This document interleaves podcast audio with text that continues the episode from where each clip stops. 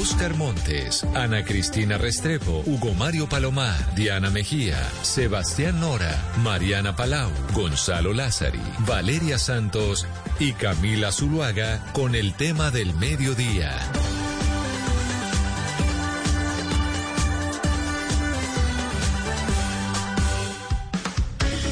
12 del día, 17 minutos. Aquí seguimos conectados con ustedes en Mañanas Blue. Vamos hasta la una de la tarde. Saludamos especialmente a quienes ya empiezan a conectarse a través de Facebook, en la cuenta de Blue Radio Colombia en Facebook y también a nuestros televidentes de Noticias Caracol ahora que todas las noches están conectados en el primer canal digital de noticias en nuestro país. Y hoy el tema del día tiene que ver con algo que se viene hablando ya desde hace eh, unas, unas horas o más y es el tema del fraude. Hay sectores políticos que están diciendo que es que en las elecciones del pasado 13 de marzo hubo fraude. Y uno empieza a preguntarse, bueno, ¿es responsable hablar de fraude? ¿Realmente podemos decir que en las elecciones del 13 de marzo hubo fraude porque no coincidieron los reconteos con el escrutinio? Eso precisamente es lo que vamos a hablar con dos personas que estuvieron al frente de la registraduría antes de Alex Vega, los dos exregistradores de la Nación, Carlos Ariel Sánchez, quien nos acompaña a esta hora en la línea. Exregistrador Sánchez, bienvenido. Gracias por conectarse hoy con nosotros y ayudarnos, pues a un poco, yo no sé si a calmar los ánimos o no, o a entender si de verdad es responsable hablar de fraude en Colombia en estos momentos. Gracias por acompañarnos. Bueno, muchas gracias por la invitación, muy complacido. Creo que el tema es clave explicar pues que en mi opinión, ¿no? Desde ya me adelanto la respuesta, desde el punto de vista del funcionamiento de la registraduría, de lo que se hace en la registraduría, no puede haber fraude. Y ahora déjeme saludar a un colega suyo que también estuvo ahí en la registraduría y de hecho lo sucedió. Es el doctor Juan Carlos Galindo, ex registrador eh, general de la Nación, que estuvo antes del actual Alex Vegas. Registrador Galindo, bienvenido usted también. Gracias por acompañarnos hoy aquí en Mañanas Blue, hablando y un poco, no sé si calmando los ánimos o no, de que en Colombia, pues no podemos o sí podemos hablar de fraude. Muy buenas tardes, Camila y todos los oyentes de Blue. Muy, muchas gracias por la invitación y saludo también al doctor Carlos Ariel Sánchez y coincido con él. Desde ese punto de vista, no es posible hablar de fraude en la medida en que se produjo, sí, una al parecer unas inconsistencias en un procedimiento previo y extraoficial, que es el preconteo, eh, que se supera luego en el escrutinio, como seguramente lo vamos a hablar el día de hoy. Pero ustedes dos que son expertos, entonces los invito a tener esta charla y a que nos expliquen. Y quiero, eh, doctor Carlos Ariel Sánchez, que nos diga por qué no se puede hablar de fraude, porque es que si estamos oyendo a expresidentes de la República, a directores eh, de movimientos políticos, a gente muy destacada dentro de la opinión pública, que es que, que es que en Colombia hubo un fraude. Entonces empieza la ciudadanía a preguntarse y a repetir esa historia de, oiga, estamos frente a un fraude y esto puede pasar el próximo próximo 29 de mayo. ¿Por qué técnicamente eso no es cierto? With lucky landslots, you can get lucky just about anywhere. Dearly beloved, we are gathered here today to. Has anyone seen the bride and groom? Sorry, sorry, we're here. We were getting lucky in the limo and we lost track of time. No, Lucky Land Casino, with cash prizes that add up quicker than a guest registry. In that case, I pronounce you lucky. Play for free at LuckyLandSlots.com. Daily bonuses are waiting. No purchase necessary. Void were prohibited by law. 18 plus. Terms and conditions apply. See website for details. Porque primero que todo, y aunque íbamos diciendo que lo mejor sería el voto electrónico, el voto sin papel. Es más fácil alterar electrónicamente los resultados que alterar 14, 15 o 16 millones no de una sola papeleta. Y cuando son como en la última que fueron como cuatro papeletas pues es muy difícil llegar a alterar 60 millones de papeletas y producir un fraude. Eso es lo primero. Lo segundo porque indudablemente la ley 1475 sobre todo señaló una serie de procesos. El primer proceso es que terminado el escrutinio de las mesas a las 4 de la tarde. Simultáneamente se abre el escrutinio de las comisiones escrutadoras y por lo tanto no hay lugar a que reposen como era antes 36 horas. Yo entiendo que el país antes era un poco demorado del movimiento de muchas montañas y se demoraban 36 horas en llegar los jueces, ahora pueden llegar inmediatamente de manera, y hay jueces en todo el país, de manera que eso se hacía inmediatamente o se hace inmediatamente. Todas las noches, y lo dice la ley también 1475, al terminar el escrutinio el día domingo a las 12 de la noche y el día lunes en adelante hasta que acabe de 9 de la mañana a 9 de la noche, todos los días se deja un reporte grabado, pues electrónicamente, con posibilidad o con obligación, mejor, de dar copia a todos los interesados, de manera pues que la gente se va con una información cosa que de la noche para el día aparezca otra información.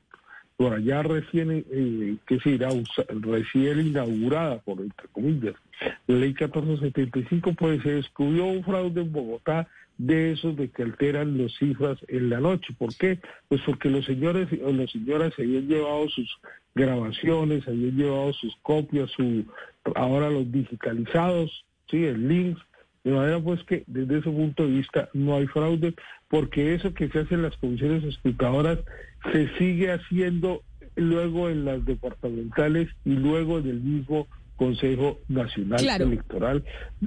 Pero, pero permítame, yo ahí, yo ahí le interrumpo, doctor eh, Sánchez, para preguntarle a su colega, el doctor Galindo, porque eso que usted está mencionando lo han explicado una y mil veces desde la registraduría, que no siempre coinciden la, el eh, primer, el preconteo con el escrutinio y que precisamente para, para eso se hace el escrutinio porque el escrutinio es formal. Pero lo que está diciendo un sector del país, eh, ex registrador Galindo, es que acá la diferencia es monumental y que entonces, como la diferencia es monumental entre el preconteo y el escrutinio, por eso es que estamos hablando de fraude o por eso es que un sector del país está hablando de fraude. O varias cosas, Camila. Lo primero, yo sí quiero hacer un llamado a la responsabilidad de todas las personas, particularmente exaltos funcionarios, eh, actores políticos, para eh, referirse a las circunstancias que han venido ocurriendo como lo que son. No podemos decir que hay un fraude porque eso implica una manipulación, una intención para la alteración de los resultados electorales, por un lado. Entonces tenemos que ser muy respetuosos de lo que, de llamar las cosas como son y evitar generar, generar una incertidumbre, una anarquía que afecta la institucionalidad con relación a algo que Colombia ha sido, ha sido pues considerado y distinguido siempre por tener una organización electoral muy responsable, líder en todo el mundo. Segundo, lo que, lo que, lo que aconteció el día de las votaciones con uno de los procedimientos que es el preconteo es que al parecer o bien por errores de los jurados, segundo por errores de los transmisores de resultados, tres o errores de los receptores de resultados o en la digitalización de los formularios que van a consolidar esos resultados, se, dejó, se dejaron de contar unos votos eh, del partido del movimiento pacto histórico por diferentes circunstancias.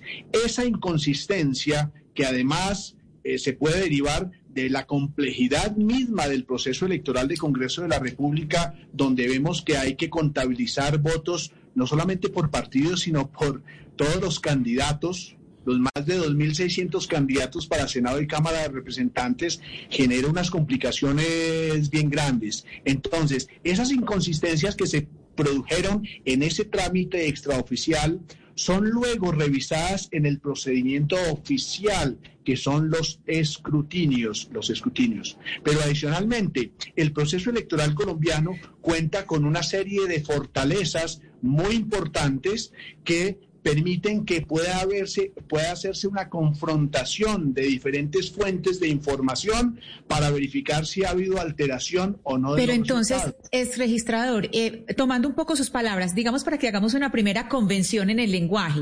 Usted dice, no hablemos de fraude acá, usted me corregirá, eh, podemos seguir hablando de inconsistencias. Digamos que la palabra inconsistencias, de acuerdo con lo que usted me dice, es, digamos, el término eh, correcto para, para seguir aludiendo a lo que está sucediendo. Cuando hablamos con fraude, cuando hablamos de fraude, eh, tenemos que ver que hay una manipulación de resultados o de datos electorales, ¿no? Con una intención, ¿no? Aquí lo que es que hubo una problemática que se presentó en un procedimiento que se llama preconteo. Bueno, entonces llamemos, llamemos eso inconsistencias. ¿Cuánto de estas inconsistencias o irregularidades se le pueden atribuir al sistema en sí mismo y cuántos al registrador Alex Vega? Es decir, eh, aquí hay algo de personas o el tenemos que distinguir aquí tenemos que distinguir, ¿no?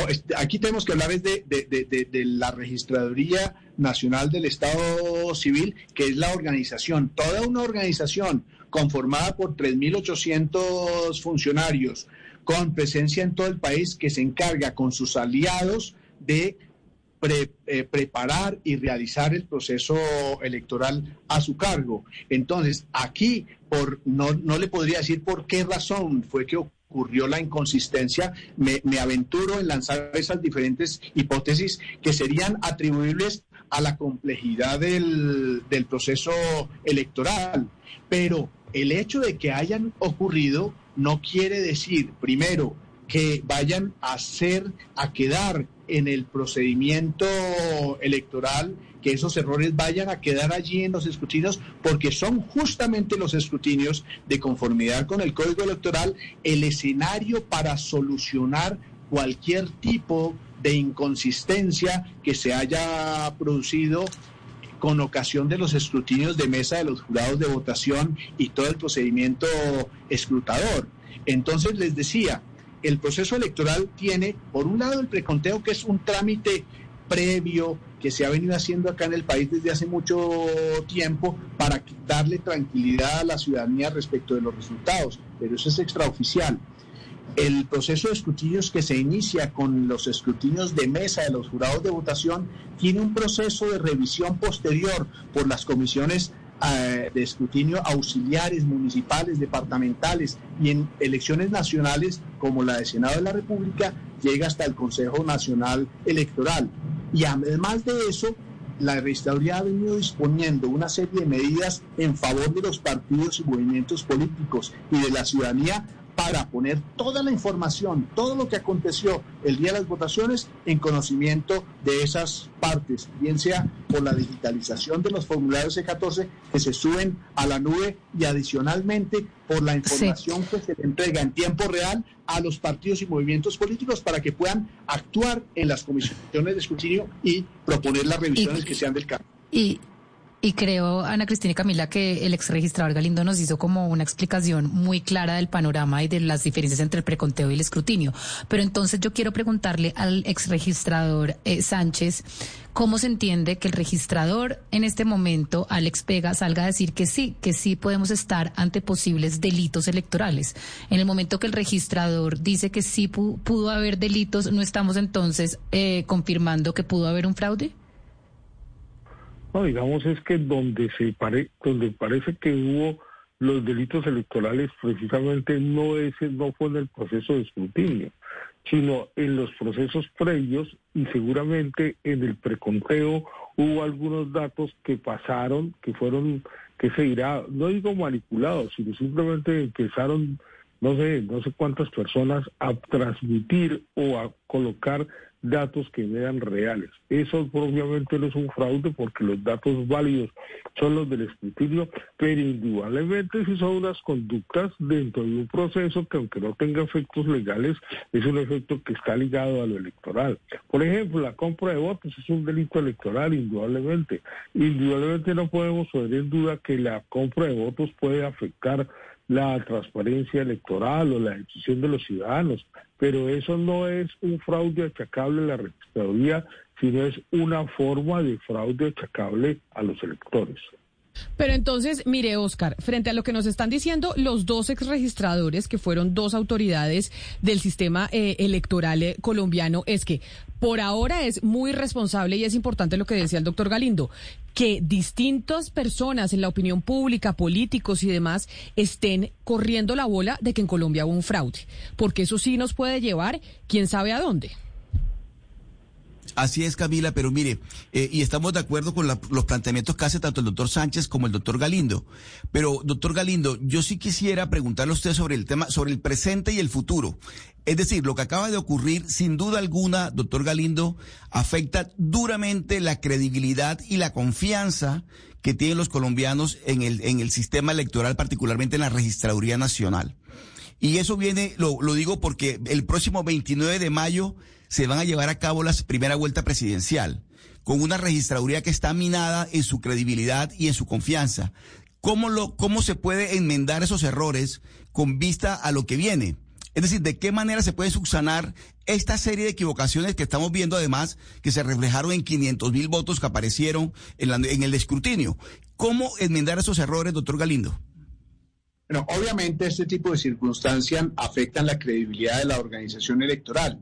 Sin embargo, como les digo, hay unos caminos oficiales y procedimentales que señala el Código Electoral para corregir y verificar cuál fue la verdad electoral, cuál fue la voluntad de los colombianos expresada en las urnas, que es todo el camino de escrutinios, que como les decía, se surte en, en las comisiones auxiliares, municipales, departamentales y llega al Consejo Nacional Electoral. Y allí recordemos que los partidos tienen la posibilidad de estar presentes con testigos electorales o con apoderados de los partidos en audiencias públicas de escrutinio, formulando solicitudes de recuento de votos o formulando eh, solicitudes de reclamación de conformidad con el artículo 192 del Código Electoral. Entonces, eso tendrá el cauce de solución. Además, ¿por qué?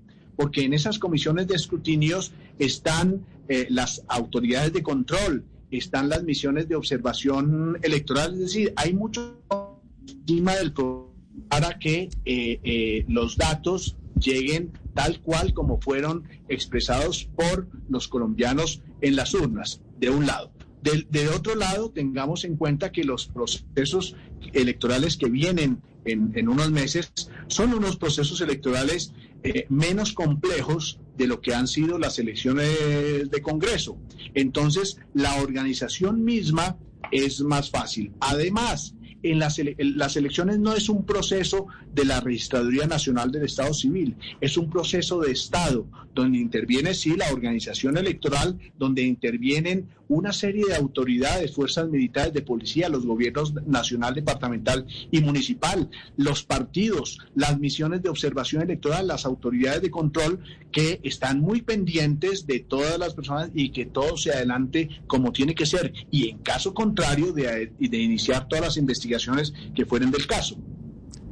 Bueno, ahora con todo esto que ha pasado después del 13 de marzo de las elecciones legislativas y de consultas, eh, muchos han vuelto a hablar del voto electrónico, doctor Carlos Ariel Sánchez, y creen que el voto electrónico sería la solución y generaría más confianza en el sistema electoral. ¿Usted está de acuerdo con eso? Mire, yo lo que pienso es que en cuanto más resguardos, entre más copias, entre más temas puedan quedar como evidencias, es mucho más fácil controlar el proceso electoral. Si, un, si el voto electrónico ah, garantiza precisamente esos resguardos, esas copias, todo esto, que no se puedan alterar, pues bien recibido es. Lo que pasa es que, claro, nosotros tenemos una gran experiencia en este voto físico, hemos hecho las elecciones siempre así, hemos aprendido a que todo lo físico hay que digitalizarlo para que sea accesible a los interesados en el proceso, a los partidos, a los candidatos, precisamente como destacaba el, el registrador, el doctor Galindo, pues a todos quienes participan dentro del Estado, el gobierno, el Congreso, los jueces, todos están pendientes de todos estos resultados. En verdad es un proceso donde es necesario que siempre haya la posibilidad de que haya salvaguardas, de que haya copias que se puedan verificar. Por eso es que los votos duran archivados cuatro años y solo cuando entre el nuevo Congreso será que pueden, digamos así, quemarse los votos con que fueron elegidos los eh, actuales congresistas. Estamos hablando con los registradores. perdóneme, Adelante, doctor Galindo, claro. el doctor, el doctor Sánchez con relación al voto electrónico. Mire, yo soy eh, yo soy un crítico del voto electrónico en la medida en que se trata de un sistema que solamente va a quedar en unos servidores allí y comparto la apreciación del doctor uh, Sánchez. Nuestro sistema colombiano es mucho más robusto que un sistema de voto electrónico. El voto electrónico lo que buscaba eh, especialmente era atender dos necesidades. Una, de facilidad de voto y dos, de rapidez de, los resultados. Nosotros lo tenemos, nosotros tenemos una gran rapidez en eso y, nuestro, y, tenemos la ventaja de la trazabilidad desde los votos físicos a los datos transmitidos y todos los documentos digitalizados en manos de todos los actores. Imaginémonos nosotros un escenario de que haya ocurrido algún problema electoral sin tener los votos físicos, sino que haya discusiones sobre si esos votos digitales están en el servidor o fueron alterados o manipulados. Hey guys, it is Ryan. I'm not sure if you know this about me, but I'm a bit of a fun fanatic when I can. I like to work, but I like fun too. It's a thing. And now the truth is out there. I can tell you about my favorite place to have fun. Chumba Casino. They have hundreds of social casino style games to choose from with new games released each week. You can play for free anytime, anywhere and each day brings a new chance to collect daily bonuses. So join me in the fun. Sign up now at ChumbaCasino.com. No purchase necessary. BGW. Void were prohibited by law. See terms and conditions. 18 plus. En ese caso, yo pensaría que se generaría un caos tan grande, una anarquía, que pondríamos en peligro las instituciones democráticas del país. Claro, pero frente al tema del caos y de la anarquía, que usted dice el, tema del voto electrónico, un poco, si se empieza a correr la bola del fraude, también podríamos terminar en un caos y en una anarquía. Y quiero recordarles a nuestros oyentes que estamos hablando con Carlos Ariel Sánchez, ex registrador, y también con Juan Carlos Galindo, ex registrador general de la Nación.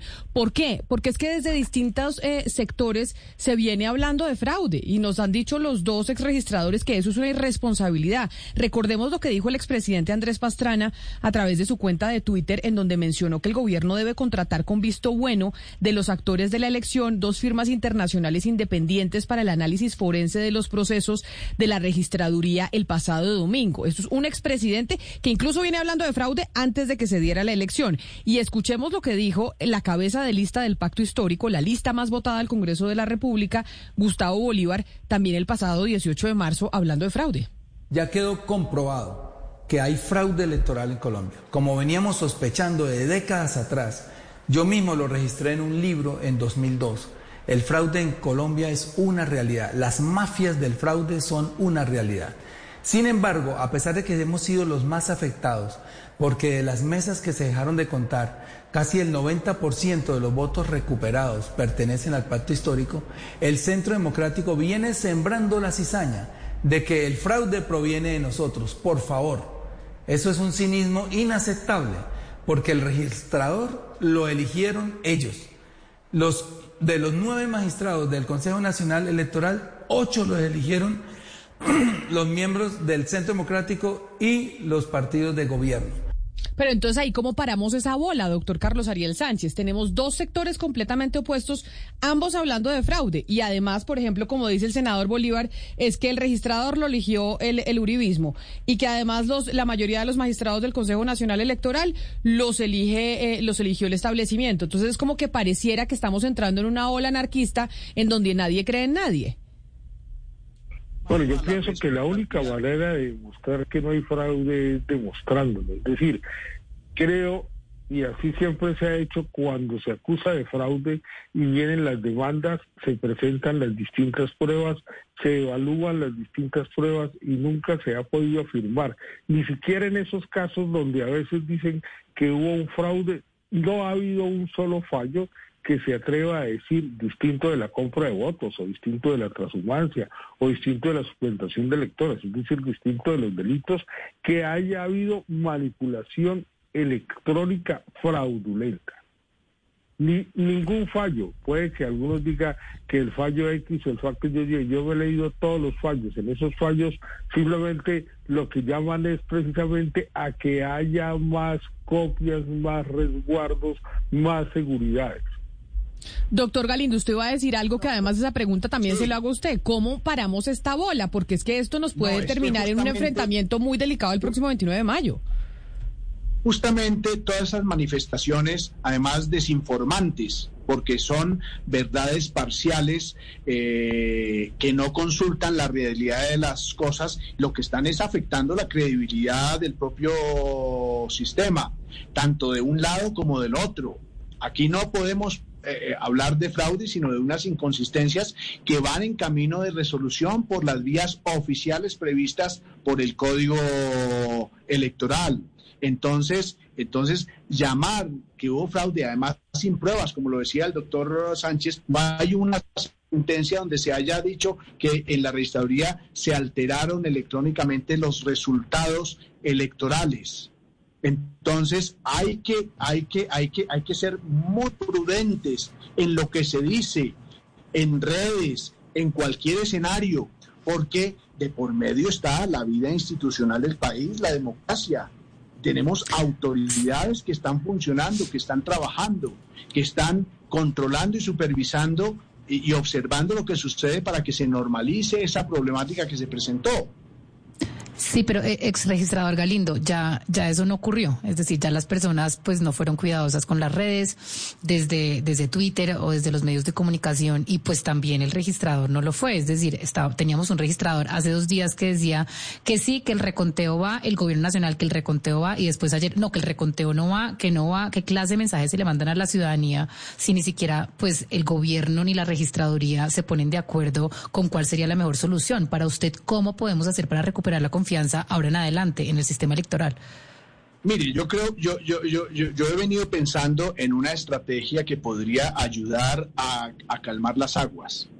Eh, hablar de un recuento general, como se venía diciendo en los días anteriores, en mi criterio no es posible bajo el entendido que fuere un, un revisar todo lo que se ha hecho a partir de hoy y al 100%. ¿Por qué? Porque hay muchas comisiones de escrutinio donde sí se hicieron los recuentos de votos y se corrigieron y de allí surgieron unos votos que en el preconteo no habían aparecido. Entonces, y además hay una prohibición legal que no se puede recontar una mesa que ya fue recontada. Entonces, lo que yo estoy viendo es que teniendo en cuenta que puede haber alrededor del 50% de las mesas recontadas ya en comisiones auxiliares o municipales, se, el Consejo Nacional Electoral dispusiera una instrucción a sus delegados que conforman las comisiones de escrutinio departamental para que en aquellos casos donde haya evidencia de inconsistencias, errores, tachaduras, enmendaduras en los E14, se hagan allí los recuentos de los votos para verificar. Y al final del escrutinio tendríamos así revisado el 100% de las mesas de votación, pero no bajo un recuento general, como les digo, estaba planteándose en días anteriores, sino para que al final, en diferentes instancias, se haya revisado el 100% de mesas donde se evidencien algún tipo de inconsistencias en los formularios E14. Claro, aquí el punto es recuperar la, eh, la credibilidad. Una de las posibilidades es la que usted eh, dice, ex registrador Galindo, que es ese reconteo localizado, pero hay otra posibilidad que se está esgrimiendo en redes y, que, muchos eh, están evocando en este momento y es eh, pedirle la renuncia a Alex Pega. Yo le quería preguntar al ex registrador Sánchez si usted cree que la renuncia del señor Vega puede colaborar a recuperar eh, en este momento la credibilidad o, o sería irrelevante que eso sucediera en este momento. No solamente no es irrelevante, sino que es demasiado riesgoso. Yo pienso que por problemas que haya habido, quien realmente conoce el proceso, quien realmente sabe qué se contrató, quien realmente sabe cómo se han probado los distintos equipos, es decir, cuáles son los alcances que tiene la registraduría para cumplir con su labor, para cumplir con su deber, es el registrador.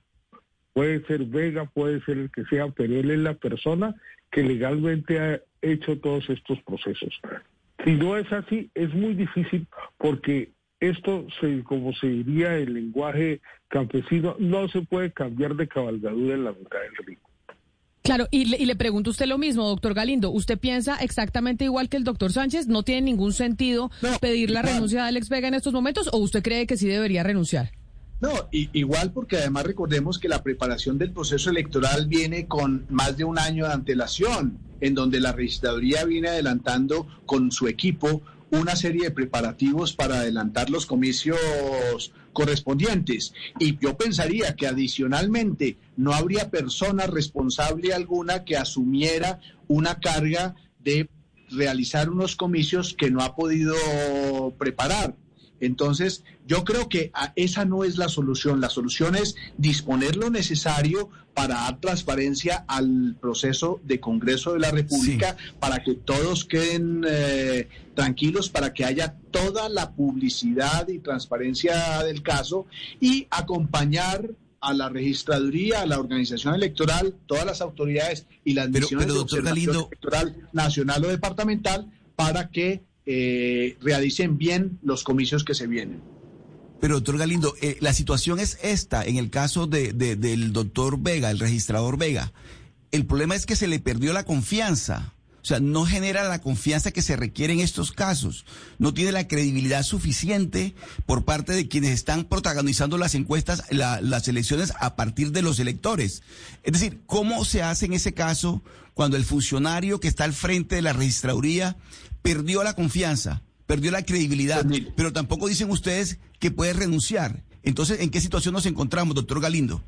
No, a ver, eh, adicionalmente a esto vendría otro problema ya, el problema, el problema legal. En este momento, el registrador Vega fue elegido por las los presidentes de las altas cortes para un periodo determinado.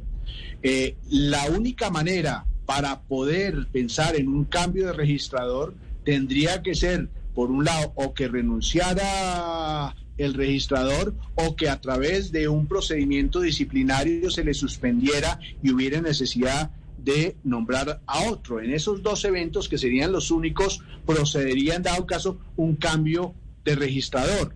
Pero como lo decía el doctor Sánchez y lo corroboro yo, el eh, cambiar la cabalgadura en la mitad del río no solucionaría absolutamente nada. Hasta de golpe se convertiría en una dificultad adicional, pues porque como le digo, la registraduría viene, viene siendo dirigida desde hace varios meses en la preparación del proceso electoral del 2022 y adicionalmente la registraduría es una entidad confiable, confiable, independientemente de la problemática que se haya eh, verificado, es una institución de reconocido imagen internacional, con unos funcionarios absolutamente comprometidos y que han venido adelantando procesos eh, electorales desde hace mucho tiempo con plenas garantías. Entonces, yo creo que eh, la situación actual es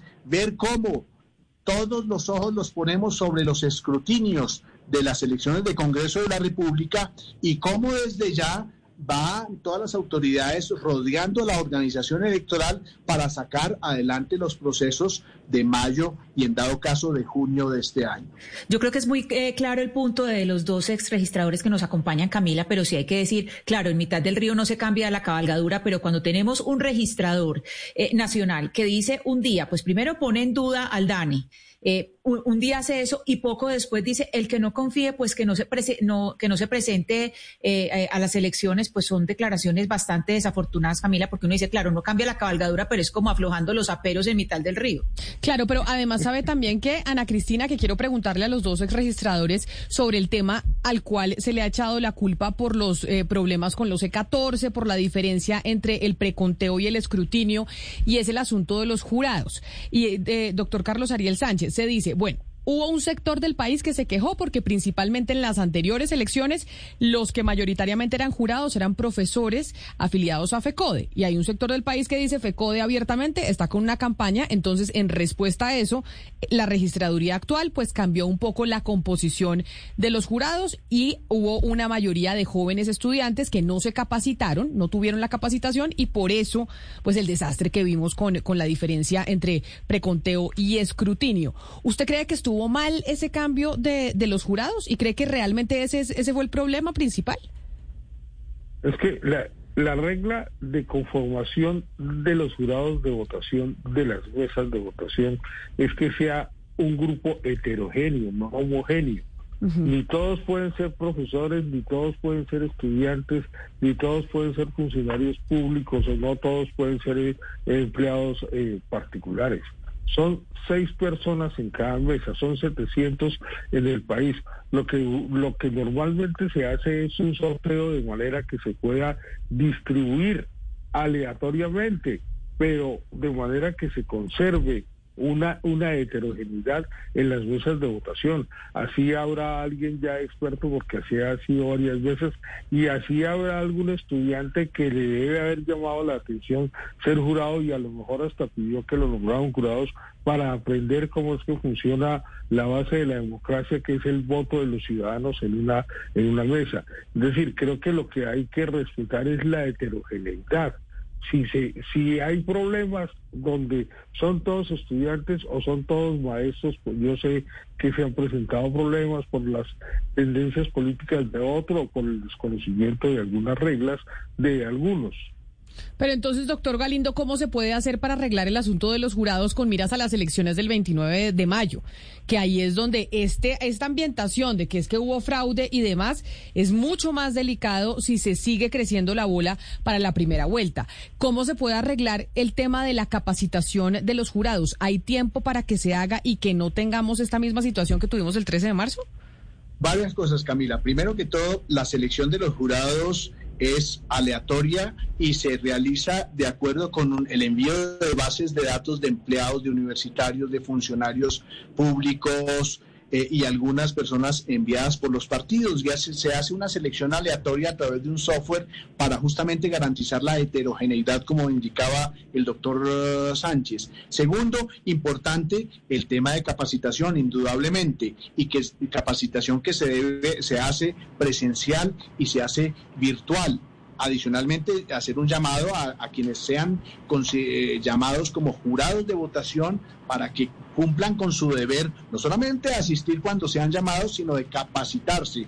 Y tercero, eh, afortunadamente las elecciones de presidente y vicepresidente de la República son unas elecciones desde el punto de vista de la logística menos complejas que estas y puede, ello puede conducir a que se produzcan menos errores de los que pudieron producirse en, la labor de votación y escrutinio de mesa por los jurados actuales o los jurados. Es importante lo que, lo que usted está diciendo ex registrador Galindo, porque usted ha dicho que una de las causas de, todos estos errores también es la complejidad de la elección. Ya hablamos un poco de que se produjeron errores por los formularios C14, después por los jurados, y falta el tercer tema, y es la complejidad de las elecciones al legislativo en Colombia.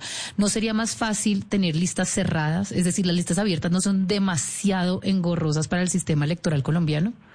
En mi criterio, eh, yo, soy del parecer que en Colombia debemos eliminar la, el voto preferente, las listas abiertas, pero para mantener una, democracia al interior de los partidos, que existiesen unas eh, consultas internas de cada uno de los partidos donde los militantes y afiliados puedan seleccionar entre ellos ordenar las listas que van a ser sometidas a las elecciones de las corporaciones públicas. Así, entonces, habría democracia al interior de los partidos, no habría la ley del bolígrafo para organizar las listas y serían los propios militantes quienes pondrían orden a la lista para que los ciudadanos pudieran votar por ella. La pregunta que muchos nos hacemos en este momento es a quién le conviene este, este ambiente de desconfianza. ¿Usted qué cree, ex registrador Sánchez? ¿A quién se podría beneficiar de este ambiente de desconfianza? Yo creo que eso no beneficia a nadie en la medida en que unos desconfían de los otros. O sea, el país está polarizado hace bastantes años. Y lo que se hace es en este clima, cada cual va viendo quién es el culpable y va diciendo que el fraude vino de acá o que el fraude vino de allá. Es decir, esa desconfianza no ayuda a nada porque es una desconfianza generalizada, los unos desconfiamos de los otros. Yo creo que eso no beneficia a nadie y creo que la registraduría tiene que hacer el esfuerzo precisamente en unas circunstancias administrativamente un poco más sencillas pero con una responsabilidad política mucho más grande que la de las elecciones de Congreso, como son las elecciones presidenciales. De manera pues que eso toca entender que eso no nadie está ganando de esto ni va a ganar de esta desconfianza.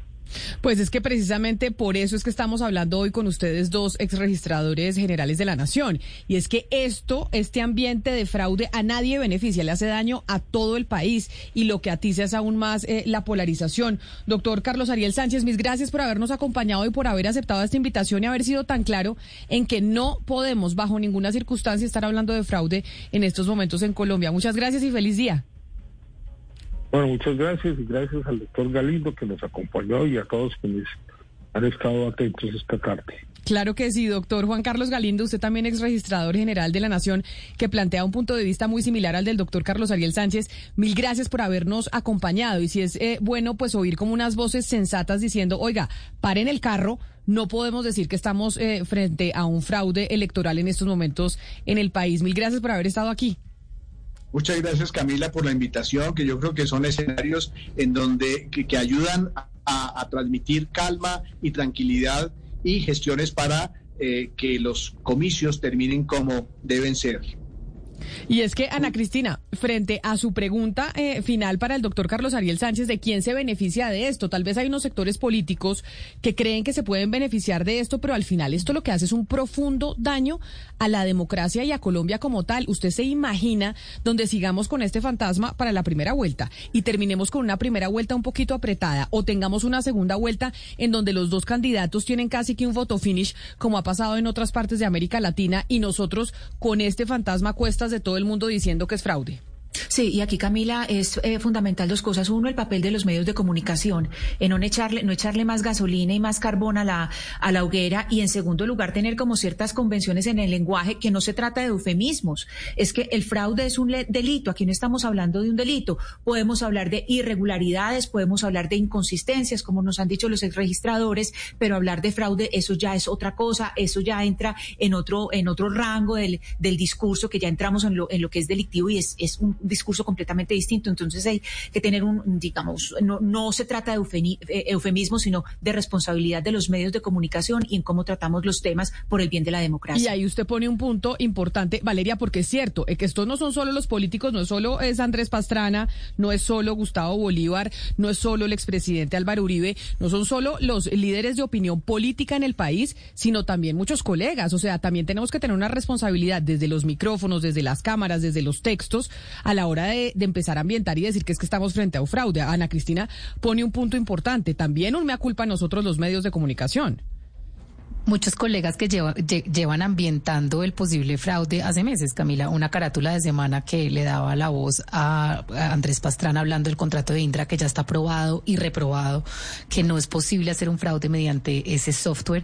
Y Camila, la derecha, la izquierda, miembros del centro, los medios de comunicación, el propio gobierno y el registrador dieron paso y abrieron para que las personas en este momento estén hablando de un fraude electoral muy peligroso para la democracia, muy peligroso para nuestro país. En este momento más que nunca sí tenemos que defender el código electoral y la institucionalidad. Por eso es importante el mensaje que nos dejan los dos eh, registradores que estuvieron aquí con nosotros hoy en Mañanas Blue. No podemos hablar de fraude. El hecho de que haya una diferencia entre el preconteo, que es ese conteo rápido que se hace el día de las elecciones para uno saber más o menos cómo quedaron las tendencias, con los escrutinios, es una diferencia que siempre se ha presentado. Para eso se hace el escrutinio, porque si no, no se haría el preconteo. Y sí es muy poco eh, responsable de parte de diferentes sectores políticos, incluyéndonos a nosotros los medios de comunicación poner incluso sobre la mesa la palabra de un posible fraude en las elecciones en Colombia, porque eso no fue así. Y vamos a ver pues cómo se desarrolla todo el próximo 29 de mayo. Ustedes, gracias por habernos acompañado hoy aquí en Mañanas Blue. Vamos a hacer una pausa y después ustedes sigan conectados con toda la programación de Blue Radio. Hello, it is Ryan, and I was on a flight the other day playing one of my favorite social spin slot games on chumbacasino.com. I looked over the person sitting next to me, and you know what they were doing? They were also playing Chumba Casino. Coincidence? I think not. Everybody's loving having fun with it. Chumba Casino is home to hundreds of casino style games that you can play for free anytime, anywhere, even at 30,000 feet. So sign up now at chumbacasino.com to claim your free welcome bonus. That's chumbacasino.com and live the Chumba life. No purchase necessary. Group. Void prohibited by law. See terms and conditions. 18 plus.